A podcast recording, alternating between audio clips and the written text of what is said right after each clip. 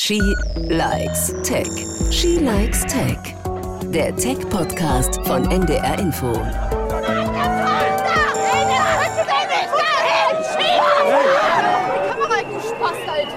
Mittlerweile steht fest, dass dieser Dreck mit dem Gefahrenpotenzial einer Grippe direkt aus einem Labor aus Wuhan stammt. Es geht um das Verbrechen, was gerade an den Kindern vollzogen wird, mit einem Schnelltest jegliche wissenschaftliche medizinische Logik entbehren. Sie sind angetreten mit dem Auftrag, Deutschland zu zerstören.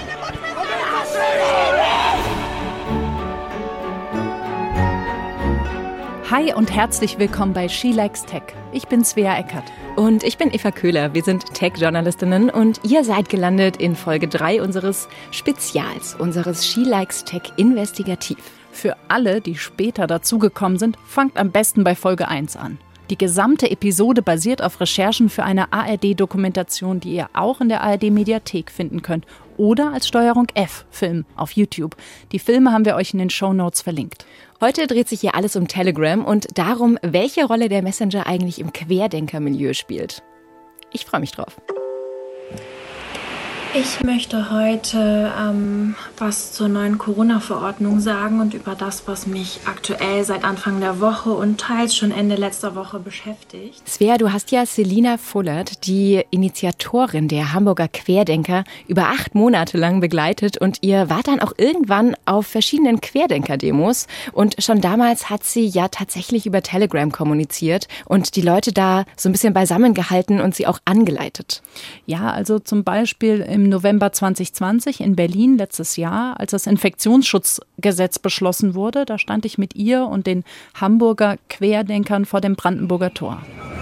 Ich finde es einfach total beängstigend, dass so viele, in so viele Grundrechte eingegriffen werden, die eigentlich gar nichts mit dem Schutz vor einer Krankheit zu tun haben. Und parallel hing sie eigentlich die ganze Zeit am Handy. Sie steckte da mitten in der Abschlussphase ihrer Ausbildung zur Verwaltungsfachfrau. Ähm, da gab es damals Distanzunterricht, an dem sie auch während der Demos teilgenommen hat. Das war der, die, die letzte Stunde ähm, des Unterrichts, die da gerade lief parallel.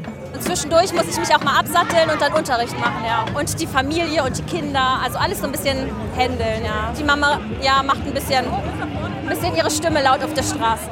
Und andererseits war sie natürlich auch die ganze Zeit am Tickern über Telegram, weil sie eben versucht hat, die Leute zu organisieren. Ne? Weil da muss man sich wirklich vorstellen, ähm, tausende Menschen, Brandenburger Tor, die Lage ist total unübersichtlich. Ähm, du siehst keinen, du hörst niemand und bist eben die ganze Zeit ähm, am Schreiben, am Organisieren. Und dann kam es eben dazu, dass die Demo aufgelöst werden sollte. Ähm, die wurde dann auch verboten und äh, weil, weil eben keine Masken getragen wurden, Hygiene, Schutzbestimmungen wurden nicht eingehalten und ähm, es ging äh, für sie darum, die Leute in eine bestimmte Richtung zu lenken. Ich bekomme aber auch Nachrichten von den Teilnehmern, die mir dann sagen, was an der Südseite oder an der Nordseite oder links und rechts passiert, dass wir immer up to date sind. Hört mal zu!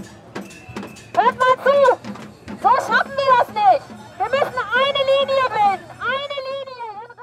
das klingt ja echt richtig krass, ne? Also die war da richtig auf Zinne und wirklich motiviert, wirklich da was zu bewegen. Das war ihre Demo an dem Tag.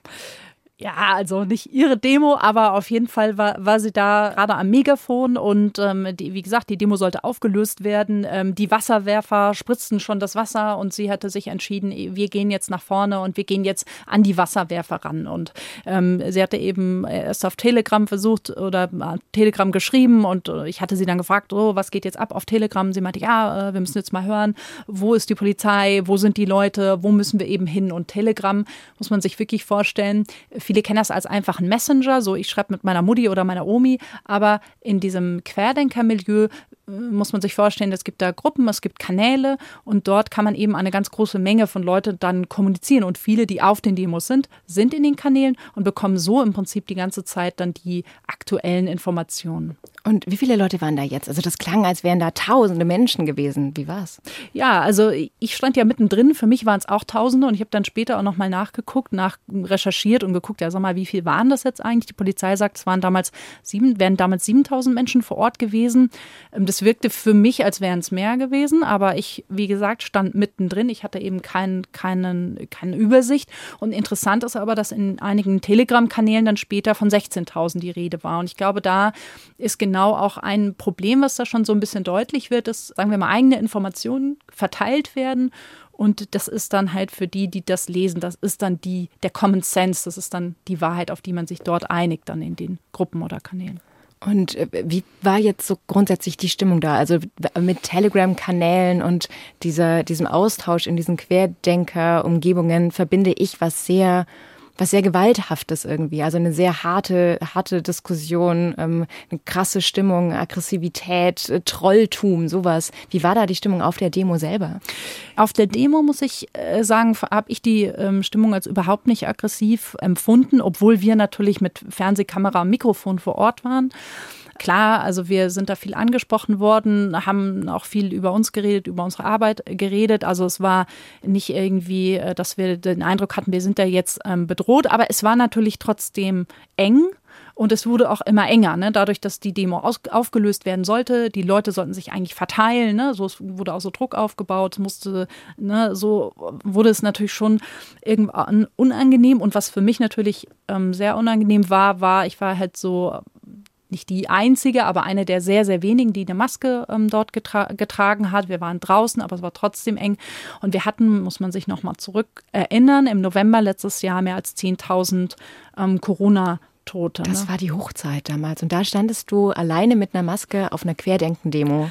Genau. Als, und gleichzeitig gab es eben diese Schilder, auf denen äh, Merkel äh, mit Hitler verglichen wird, ne? Ermächtigungsgesetz, Infektionsschutzgesetz. Dann hatten wir Drosten und Co. in Sträflingskleidung auf ähm, Plakaten. Und mir, mir war da teilweise dann Getrommel und so. Und also mir war das schon teilweise auch auch mulmig. Ne? Und das sind dann aber natürlich auch genau diese Situationen, die ich natürlich mit dieser Bewegung im Netz auch verbinde. Ne? Also diese Memes, diese Vergleiche, diese, ja, diese Sträflingsfotos. Hattest du das Gefühl, dass der Großteil der Menschen, die da vor Ort waren, auch wirklich in diesen Telegram-Gruppen sind? Also gab es da wirklich so eine krasse Überschneidung? Keine Ahnung. Also das weiß ich überhaupt nicht. Ich weiß nur, dass wahnsinnig viele Leute ihr Handy äh, im Anschlag hatten. Aber das ist ja, glaube ich, heutzutage normal. Aber wenn man sich äh, diese Kommunikation anschaut auf den Telegram-Gruppen, wird natürlich im Vorfeld von so einer Demo wahnsinnig mobilisiert. Ne? Da wurden Bustouren organisiert und Treffpunkte ausgemacht und wo treffen wir uns und was bringt jeder mit und wie verteilen wir uns. Und wir waren da jetzt mit der Nordgruppe unterwegs, mit den ähm, Querdenkern aus dem Norden und da kam dann auch noch ein Bus an und dann war es Hallo, Hallo und dann hat man sich ähm, getroffen. Ja, ich fand es sehr interessant, weil es so eine unheimliche Mischung an Leuten war. Ne? Also wir haben schon über das Hitler-Merkel-Plakat gesprochen. Also da waren auch Leute dabei, die waren offenkundig einem rechten Spektrum zuzuordnen und einem extremen Spektrum auch zuzuordnen. Aber da habe ich auch Leute getroffen und wir haben auch mit vielen gesprochen, wo ich sagen würde, so, das könnten meine Nachbarn sein, das könnten, ja, das könnten Verwandte sein, das könnten Freunde sein, sodass man auch den Eindruck, oder dass ich auch den Eindruck hatte, da trifft sich so die Mitte der Gesellschaft. Ne? Also mhm. es trifft sich nicht irgendwie der rechte Rand oder der linke Rand, sondern es treffen sich hier irgendwie ganz unterschiedliche Leute. Und die vereinen sich irgendwie unter so einer, ja, unter was vereinen die sich? Naja, unter dieser Ablehnung dieser Maßnahmen. Ne? Und das Ganze befeuert durch Social Media. Und das Ganze befeuert, angefeuert durch Telegram in dem Fall. Und genau darum ging es ja tatsächlich auch in eurer Recherche. Ne? Also ihr wolltet herausfinden, welchen Einfluss Online-Netzwerke eigentlich gehabt haben. Und über YouTube haben wir ja in den letzten beiden Folgen schon ganz viel gesprochen. Das hat vor allem am Anfang der Pandemie eben eine sehr, sehr große Rolle gespielt. Und dann gab es eben auch noch auf der anderen Seite Messenger-Dienste und vor allem den Messenger-Dienst Telegram, der da immer größer wurde und immer mehr an Bedeutung gewonnen hat. Und der funktioniert einerseits wie ein Standard-Messenger, also wie WhatsApp, und andererseits Andererseits kann man dort eben riesengroße Gruppen und sogar Kanäle erstellen. Das heißt, das Prinzip ist ein total einfaches. Also einer schreibt und es lesen und es erreicht Tausende an Menschen. Und genau darüber hat Selina Fullert dann das Ganze auch organisiert, das wäre? Genau, ja. Also es haben sich sehr früh auf Telegram die ersten Gruppen gebildet, die meisten oder die hießen damals Corona-Rebellen, da erinnere ich mich auch noch dran. Und da ging es am Anfang ganz klar einfach um Vernetzung von Leuten, die mit diesen Maßnahmen nicht einverstanden waren, die friedlich ähm, protestieren wollten. Gab ja damals diese Spaziergänge, zu denen sich die Gegner der Corona-Politik ähm, getroffen haben und dann eben später zunehmend ähm, ganz viel Mobilisierung und Demo-Organisation da stattgefunden und auch ähm, Selina Fullert hatte später ihren eigenen Telegram-Kanal. Hallo ihr Lieben, wie meine gute Freundin immer sagt, willkommen aus dem Widerstandsbüro und dem Diktaturstaat Hamburg. Ich, ich weiß, warum ihr bei mir anruft und ich weiß, ihr hofft, dass ich für euch einen tollen Anwalt habe oder dass ich euch helfen kann. Aber ich kann das nicht. Ihr selber könnt es nur tun. Ich kann es nur unterstützen. Aber Guten Morgen wünsche ich euch. Freut ihr euch auch alle auf den Autokorso? Ich bin mega aufgeregt. Selina Fullert hat mir erzählt, dass sie im Mai 2020 während eines Corona-Protestspaziergangs zu Telegram gekommen ist. Also die war vorher da ähm, gar nicht in diesen Gruppen aktiv, hatte, war eher so auf Facebook unterwegs und hat dann eben später einen eigenen Kanal gegründet. Und ich habe sie mal am Schluss unserer Reise, nenne ich es mal in Anführungszeichen, also unserer Drehbegleitung, das war dann im Mai wieder auf einer ähm, Querdenker-Demo oder auf einer ähm, ja, Demo gegen Corona-Maßnahmen. Da standen wir im Mai wieder vor dem Brandenburger Tor und da habe ich sie nochmal gefragt, wie sie eigentlich Telegram und aber auch YouTube einordnet, welche Rolle die für Sie gehabt haben im Lauf dieser gesamten ja, Veränderung und auch inwiefern Sie schuld sind am Misstrauen, was wir inzwischen ja haben in der Gesellschaft. Ist YouTube schuld oder ist Telegram schuld oder ist Facebook schuld? Nee, gar nicht. Gar nicht. Also ganz im Gegenteil, sondern die tragen eher dazu bei, dass sich zumindest virtuell ein Meinungsbild durch ganz Deutschland irgendwie ja, fließen konnte und es sich so viele verschiedene Meinungen ja, aufgeploppt sind. Viele Meinungen, viele Äußerungen, viele wissenschaftliche Studien, viele Bilder auch. Die Bilder waren auch wichtig. Also die Bilder von den Demonstrationen aus den Krankenhäusern, das war wichtig für uns. Bilder und Informationen. Vielleicht ist an der Stelle jetzt einfach mal ganz spannend, einmal sich zu fragen, wo kommt Telegram her? Weil ursprünglich kommt es aus Russland und das haben zwei Brüder gegründet. Ähm, Svea, du hast dich eingelesen in die ganze Geschichte, ne? 2011, als Telegram so erzählt ist, sage ich mal, der Gründungsmythos gegründet wurde, ähm, hat einer der Gründer wohl eine Razzia erlebt und daraufhin gesagt, man muss doch noch sicher kommunizieren dürfen, hat dann diese Gründung vorangetrieben. Der ist in Russland eigentlich gar nicht so, so uh, unbekannt. Der heißt äh, Pavel Durov und ist so ein bisschen auch der, der dann die Business-Seite übernommen hat. Der gilt so als russischer Mark Zuckerberg, weil er hat nämlich das viel bekanntere russische Netzwerk V-Kontakte gegründet, was man mit Facebook ungefähr vergleichen kann. Davon hat er seine Anteile verkauft. Deshalb hatte er sehr viel Geld übrig und konnte dann auch dieses Geld in Telegram stecken und steckt es auch bis heute da rein. Ne? Und dann hat ja ein Spiegelteam versucht herauszufinden, wer eigentlich dieser Mensch ist und er ist mit der These losgelaufen, Russlands untergetauchter Staatsfeind und hat versucht, ihn aufzuspüren, weil er eben russischer Zuckerberg ist. Das Spiegelteam ist gescheitert, ne? Ja, also man, sie haben ihn, glaube ich, nicht angetroffen. Und ähm, das ist auch total schwierig, ihn anzutreffen, weil der scheint so eine Art digitales Nomadentum zu leben. Also er ist untergetaucht, äh, keiner weiß, wo er sich aufhält, inszeniert sich äh, so ein bisschen auch auf Instagram. Mal gibt es Fotos aus London, mal gibt es Fotos hierher, mal Fotos daher. Und der offizielle Firmensitz ist heute ist in Dubai. Aber man hat lange eben vermutet, dass äh, die Entwickler in St. Petersburg sitzen, aber dort eben hat man sie auch noch nicht getroffen. Und aktuell äh, stand er tatsächlich auch auf dieser der, auf der Pegasus-Liste.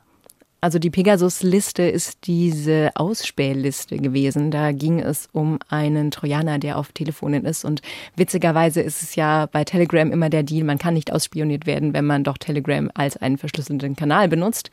Und ähm, leider Gottes hat die Pegasus-Recherche gezeigt. Dem ist nicht so. Ja, klar. Trojaner auf dem Handy. Ist halt sagen. ein Trojaner auf dem Handy. Genau.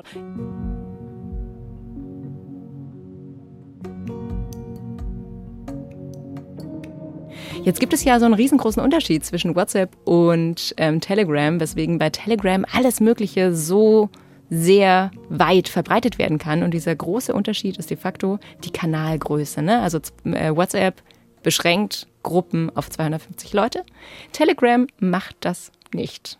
Ja, genau. Also die beschränken auch irgendwann. Ich glaube, so bei 200.000 ist Schluss, heißt es. Könnten auch 180.000 sein. Das ist so die größte Gruppe, die ich bisher gesehen habe. Und das ist ein totaler Unterschied, weil ab dem Moment, wo ich so viele Menschen in eine Gruppe oder in einen Kanal tun kann, geht für mich so ein Messenger auch schon wieder in Richtung Netzwerk und in Richtung Plattform. Ne? Dann geht das für mich schon fast wieder in Richtung Medium, weil ich kann etwas schreiben und das äh, lesen, hören, sehen dann ganz, ganz viele. Und das ist eben nicht mehr der reine Messenger, äh, in dem ich eben mit meiner, mit meinen Freunden äh, schreibe. Vielleicht noch ganz interessant, was Telegram damals so spannend gemacht hat, war eben diese Möglichkeit, verschlüsselt Nachrichten auszutauschen. Das ist auch bis heute so. Man muss dann da aber so einen speziellen Secret Chat einstellen und dann ist es auch tatsächlich Ende zu Ende verschlüsselt. Das heißt, dann kann auch niemand mit einem Man-in-the-Middle-Attack also da mitlesen, ja.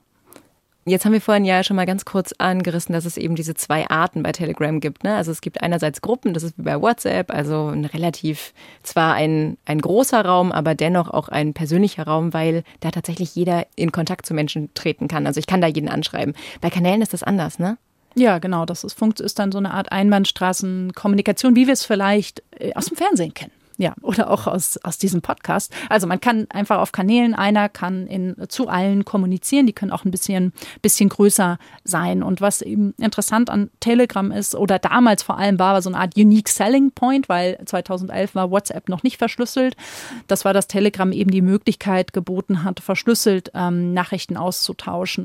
Telegram hat ja einen unfassbar schlechten Ruf. Ne? Also wenn Inzwischen, ich an ja. Telegram denke, dann denke ich an Verschwörungen, an Rechtsextremismus rechtsextreme Gruppen, die sich da versammeln, die sich da austauschen. Alles, was irgendwie extrem ist, findet man da. Das ist die Assoziation, die ich mittlerweile mit diesem Messenger habe und das, obwohl es einfach nur ein Messenger ist eigentlich. Telegram hatte, hatte eigentlich immer einen ganz guten Ruf, weil es gab eben dort auch die Möglichkeit, Nachrichten zu verschlüsseln und das gab es 2011, 12, 13 noch nicht. Da hat WhatsApp noch nicht standardmäßig verschlüsselt und dann haben eigentlich alle gesagt, komm, geh zu Telegram. Ne? Und jetzt ist es aber auch so, das hat natürlich nicht nur Whistleblower angezogen und äh, Journalisten, Journalisten und, und vielleicht auch äh, Familien, die eben gerne ähm, verschlüsselt kommunizieren, sondern es hat halt auch Extremisten angezogen. Und deswegen hatten wir eben gerade, ich glaube, islamischer Extremismus war das damals, gerade aus dem Bereich ist dann viel bekannt geworden, dass es eben geheime Gruppen gibt, wo eben Extremisten ähm, sich versammeln. Und das hat eben dann äh, zu einem äh, schlechten Ruf geführt. Dann lass uns doch direkt einfach den nächsten Schritt gehen. Lass uns eintauchen in die Querdenker und auch in natürlich die Verschwörungswelt von Telegram. Dazu hast du dich nämlich mit Josef Hollenburger getroffen. Der ist Politikwissenschaftler und auch Datenwissenschaftler. Mein Name ist Josef Hollenburger und ich habe zusammen mit Kolleginnen das Center für Monitoring, Analyse und Strategie gegründet, CEMAS. Ja, da waren wir in München. Also Josef hat eben äh, CEMAS gegründet. Das ist eine gemeinnützige Organisation, wird von Stiftungsgeldern gefördert. Und die konzentrieren sich auf die wissenschaftliche Analyse von Verbreitung von Verschwörungsideologie oder auch von Rechtsextremismus, von Antisemitismus. Und er sammelt und analysiert seit 2019 schon Nachrichten auf Telegram. Telegram äh, war damals noch nicht so irre bekannt. Es war aber schon bekannt, dass sich die radikale Rechte, insbesondere die identitäre Bewegung, das als neue Plattform herausgesucht hat. Was dann spannend war, ist, dass ich äh, anscheinend den richtigen Grieche hatte, weil mit Beginn der Pandemie waren es nicht nur ähm, die radikale Rechte, sondern eben auch verschwörungsideologische Kanäle, die äh, plötzlich äh, ja, auf Telegram emporsprossen. Und Josef hat dann, ich sag mal in Anführungszeichen, zugegriffen und hat das mitgeschnitten, weil die meisten Kanäle und Gruppen waren offen. Also jeder konnte da beitreten. Und wenn man sich jetzt fragt, wie funktioniert das eigentlich technisch, dann ist es so, man erstellt sich einen User und mit diesem User loggt, kann man sich in diese Gruppen einloggen und lässt das Ganze dann im Hintergrund über die Telegram-API mitloggen mit und, und, und schneidet sich sozusagen dann die Kommunikation aus den offenen Kanälen und Gruppen mit. Genau, also API ganz kurz, ne? Application Programming Interface. Das ist im Endeffekt nichts anderes als die Programmierschnittstelle. Ne? Also das ist im Endeffekt, ich kann als Programmierer darauf zugreifen und da einfach Daten abziehen. Das heißt schlicht und ergreifend automatisiert abspeichern, was in Gruppen und Kanälen passiert und sehe einfach das Rohmaterial in der Form, in der ich es als Datenwissenschaftler dann auch verarbeiten kann. Ja, genau. Und die, dafür ist die API vielleicht nicht unbedingt gedacht, aber das kann man damit eben auch machen. Man äh, benutzt sie normalerweise, wenn man, ich sag mal in Anführungszeichen ganz platt, wenn man mit Telegram reden will. Also wenn ich zum Beispiel einen Bot programmieren möchte, der regelmäßig Nachrichten oder Corona-Zahlen oder sonst was ausspuckt, damit kann ich auch Gruppen verwalten. Aber das nur so am Rande. Josef Hollenburger beobachtet jedenfalls inzwischen mehr als 2500 dieser Gruppen und Kanäle jetzt über ein Jahr. Jede Nachricht, jedes Video, jeden Link 2500 Gruppen. Okay. Ähm, was kam raus? Ja, das war sehr spannend. Er hat für uns eine kleine Analyse gemacht und hat jetzt nicht alle für uns beobachtet, weil es einfach wahnsinnig unübersichtlich wird, ne? sondern wir haben einfach mal gesagt, okay, wir gucken einmal auf die meistgewachsenen Kanäle und Gruppen. Und das sind so, ich nenne es mal Influencer der Szene, also Leute, die dort sehr groß geworden sind, aber auch Organisationen. Also er hat zum Beispiel sich ähm, Querdenken 711 angeschaut. Das ist also die Mutterorganisation aus Baden-Württemberg der Querdenker.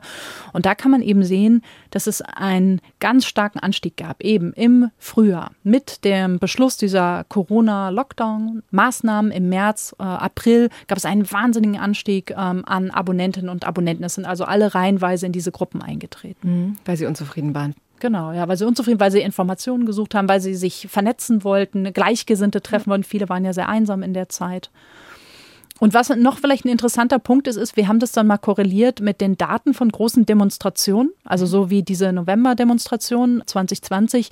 Und man kann eben sehen, dass diese Demonstrationen immer einen wahnsinnigen, ich nenne es mal so Zugeffekt hatten. Also mit jeder Demo sind die AbonnentInnenzahlen nochmal in die Höhe geschossen. Ja, also da konnte man, kann man wie so eine Art Korrelation mhm. ziehen und sieht dann auch, sage ich mal, wie Realität und Virtualität zusammenhängen. Ne? Also du hast eine in Anführungszeichen virtuelle Welt auf Telegram, wo wir Nachrichten austauschen und dann hast du die Demos in der Realität und dann heißt es halt, okay, guck doch mal in den Kanal, guck doch mal in die Gruppe und dann explodieren halt die AbonnentInnenzahlen.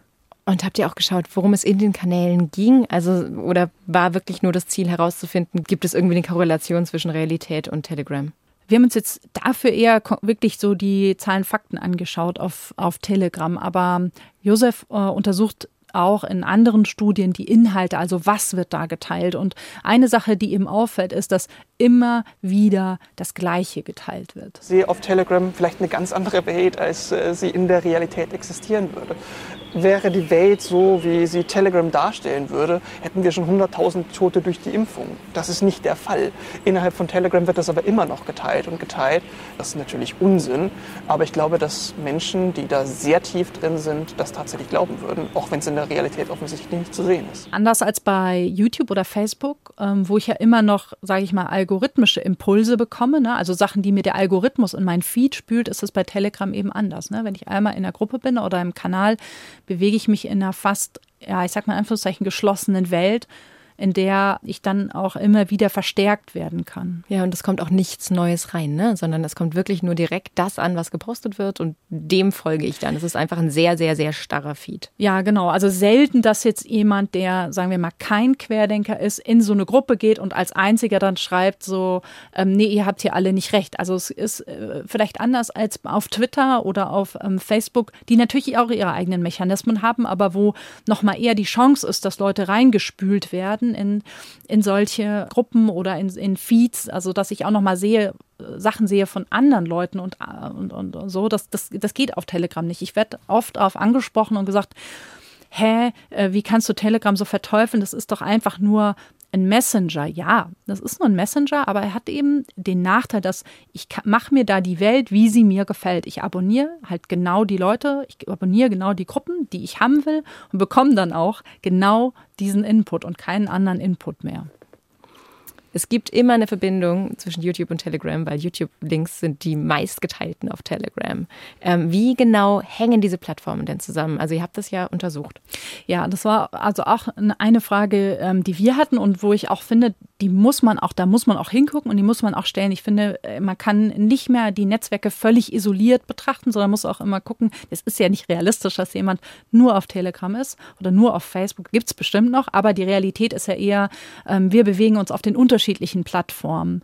Und ähm, dazu haben wir mit Josef Hollenburger ein ganz interessantes Experiment gemacht. Da tauchen wir mal ein. Ich habe mir die äh, 1000 meist geteilten äh, YouTube-Videos auf Telegram angeguckt und ähm, habe quasi fiktive Charaktere erstellt, die sich zehn zufällige dieser Videos angucken. Was genau wolltet ihr denn da jetzt rausfinden? Mit diesem Experiment wollten wir zwei Dinge prüfen. Einmal zu verstehen, was wird auf Telegram geteilt, ja, also an YouTube-Links. Und dann, wenn ich diesen Links folge, dann eben auf YouTube weitergucke, was macht dann wiederum der YouTube-Empfehlungsalgorithmus mit mir? Was genau wird denn jetzt auf Telegram geteilt?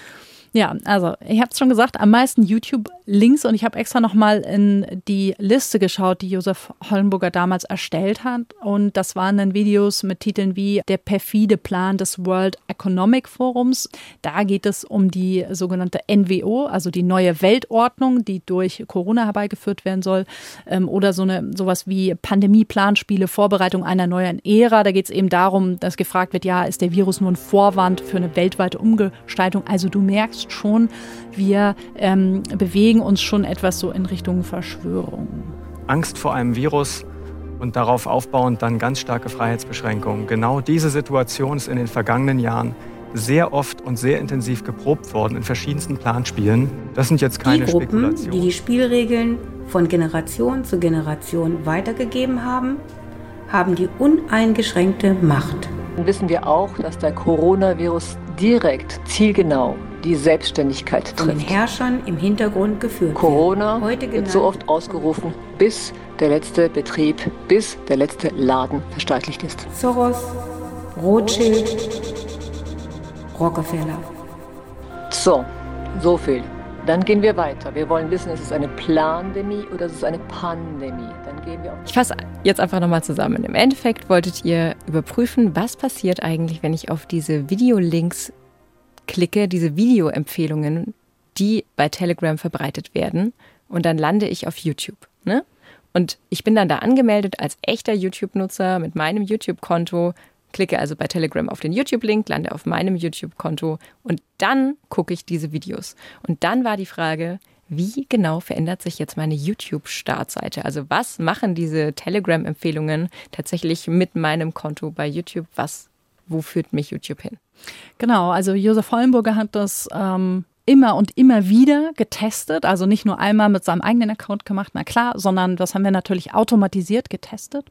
Und ähm, um es kurz zu sagen, was rausgekommen ist, ist, der YouTube-Algorithmus ist nicht mehr so, wie er wohl war oder er ist auch nicht so, wie sein Ruf ist. Nämlich, ich äh, gucke irgendwie zehn verschwörungsideologische Videos und danach bin ich irgendwie gefangen in einem Verschwörungspfad und komme da nicht mehr raus. Ganz im Gegenteil, die Mehrheit der Videos, die mir durch YouTube empfohlen wird, ist das, was man, ich würde mal so landläufig landläufig sagen, als seriös äh, nennen kann. Damit meine ich einfach nicht verschwörungsideologisch. Ne? Das kann dann Arte-Videos sein, das kann aber auch sowas sein wie Meditationsmusik. Ne? Also nichts, wo mir irgendwie die große neue Weltordnung verkauft wird. Jetzt äh, haben wir ja auch schon in der letzten Episode gehört, dass YouTube seinen Empfehlungsalgorithmus einfach immer und immer wieder ändert. Ne? Also ähm, du hast äh, im Endeffekt schon gesagt, irgendwie 30 Anpassungen allein im vergangenen Jahr hat YouTube an diesem Algorithmus getan, der eben Videos empfiehlt. Du hast ihnen ja Fragen dazu gestellt. Was hat denn jetzt YouTube dazu gesagt? Ja, die, äh, die haben das insofern äh, bestätigt, ja, dass äh, es gab noch eine andere Studie, die ähm, YouTube da auch gerne zitiert, die ist von ClickSafe, die verlinken wir euch auch in den Shownotes, die eben zu einem ähnlichen Ergebnis kommt wie jetzt auch unser Experiment und die eben zeigt, dass auf YouTube nicht mehr so viele ähm, Videos ähm, empfohlen werden, die dann zu problematischen oder verschwörungsideologischen Inhalten führen. Aber ähm, es gibt jetzt eine ganz aktuelle Studie nochmal durchgeführt von Mozilla über so eine kleine Browsererweiterung, wo Nutzer selbst angeben konnten, hey, da führt mich der Empfehlungsalgorithmus in einen Bereich, in den ich eigentlich nicht hin möchte, in einen problematischen Bereich. Und diese Studie hat wiederum gezeigt, dass Nutzer, Nutzerinnen sich immer noch ähm, auch, ich nenne es mal in Anführungszeichen, falsch beraten fühlen. Ne? Also das heißt, das Problem ist nicht weg. Und man muss natürlich bei YouTube auch immer die Dimension im Hintergrund Kopf haben. Also ich habe extra die Zahl aus der Antwort nochmal rausgesucht. Ähm, YouTube hat geschrieben, im ersten Quartal hätten sie 9,5 Millionen Videos gelöscht, was finde ich super, super viel klingt. Aber ähm, in jeder Minute werden 500 Stunden Videos hochgeladen. Packe ich auch Voll in die gut, weil die Shownotes. sind beeindruckend. Ja. Dann habe ich noch eine letzte Frage. Wir haben so viel über die Zusammenhänge zwischen YouTube und Telegram und das eine führt zu dem anderen und verstärkt sich gegenseitig gesprochen. Jetzt ist natürlich die große Frage, hat Telegram eine Meinung dazu? Äußern die sich? Nein, die haben nicht geantwortet. Telegram haben wir auch angefragt, aber Telegram hat keine Meinung dazu. Ich glaube, sie haben einfach gar kein PR-Team, was die, was die Masse der Anfragen beantworten kann, die jeden Tag Journalistinnen und Journalisten aus der ganzen Welt an sie schicken. Nein, ohne Mist. Wir haben schon öfter mal bei Telegram angefragt, auch bei anderen Recherchen und haben tatsächlich noch nie eine Antwort bekommen. Na, dann ist jetzt die große Frage, was ist dein Fazit? Telegram gut, Telegram schlecht, Telegram neutral? Schwierig. Also es, natürlich gibt es auf Telegram seriöse Informationen. Natürlich kann ich Telegram auch als ganz einfachen, sicheren Messenger benutzen. Aber, und das haben wir jetzt, finde ich, auch ganz ausführlich besprochen, es kann eben wie so eine Art Blase dort entstehen. Ich kann mich in so eine Art Echokammer reinbewegen, wo ich mich insofern irgendwie nur noch selber höre, ja, wo ich immer meine Meinung wieder bestärkt bekomme. Und ähm, von daher ist für mich Telegram schon auch so eine Art Rabbit Hole, also wo ich mich so verzetteln kann, so eine Art Rabbit Hole 2.0, was ich mir im Prinzip selber erschaffe, wo ich mich selber verklicker, ähm, ohne dass dahinter jetzt irgendein Empfehlungsalgorithmus stecken muss. Dann ist ja jetzt noch die Frage, was könnte denn jetzt aus deiner Perspektive helfen? Also ist es so, dass eine Begrenzung der Gruppengröße alleine nach eurem, nach eurem Experiment wirklich eine Lösung ist. Also WhatsApp macht es ja oder sind es Bußgelder? Ist es das NetzDG? Ist es, was kann denn helfen? Kanäle löschen oder sperren, so wie bei YouTube. Ja, also ich, ich denke natürlich, äh, viele Sachen äh, können helfen. Ne? Und das würde, so wie es bei WhatsApp hilft auch bei Telegram helfen. Ne? Also dass zum Beispiel Hass nicht mehr so breit verteilt werden kann, weil die Gruppen kleiner sind. Ne? Oder dass Verschwörungsideologie nicht breit verteilt werden kann, weil die Gruppen kleiner sind. Aber ich will nur mal jetzt mit einem Beispiel mal daran gehen, nämlich mit dem Thema Löschen oder auch Deplatforming, weil das ein Riesenthema war jetzt gerade so im letzten halben Jahr, ja, äh, weil wir erinnern uns alle, äh, Trump ist ja von Twitter geflogen und dann von Facebook auch. Und es gibt eine Studie, also es gibt verschiedene Studien, eine aus Jena aus dem Dezember 2020, die verlinkt man euch auch, die hat klar gezeigt, durch gezieltes Löschen geht die Mobilisierung verloren und es gibt weniger Hass und auch weniger Desinformation. Und für mich immer noch am allereindrücklichsten wirklich dieses Beispiel Trump. Gab es eine Studie dazu, nachdem er gesperrt war. Äh, bei Twitter ging die Missinformation, die Desinformation über mögliche Wahlmanipulationen um 73 Prozent zurück. Also das heißt, also dieses Löschen, das bringt einfach wahnsinnig viel. Und das Problem ist aber natürlich, machen die das? Ja, nein, sind die da transparent? Jetzt ist aber ja auch die Frage, warum löscht denn Telegram nicht? Warum löschen all die Netzwerke nicht? Was ist denn jetzt der Grund aus deiner Perspektive dafür? Die Frage ist, welches Interesse sollten sie denn daran haben zu löschen? Ne? Und das in dem Moment, wo der Ruf vielleicht zu schlecht wird oder sie Ärger bekommen politisch, ähm, gibt es natürlich eine große Motivation in, in, dem Moment, wo das Netzwerk nicht mehr funktioniert. Aber sonst sind natürlich je mehr Nutzer, je mehr Interaktivität, ähm, ja, im Prinzip desto besser.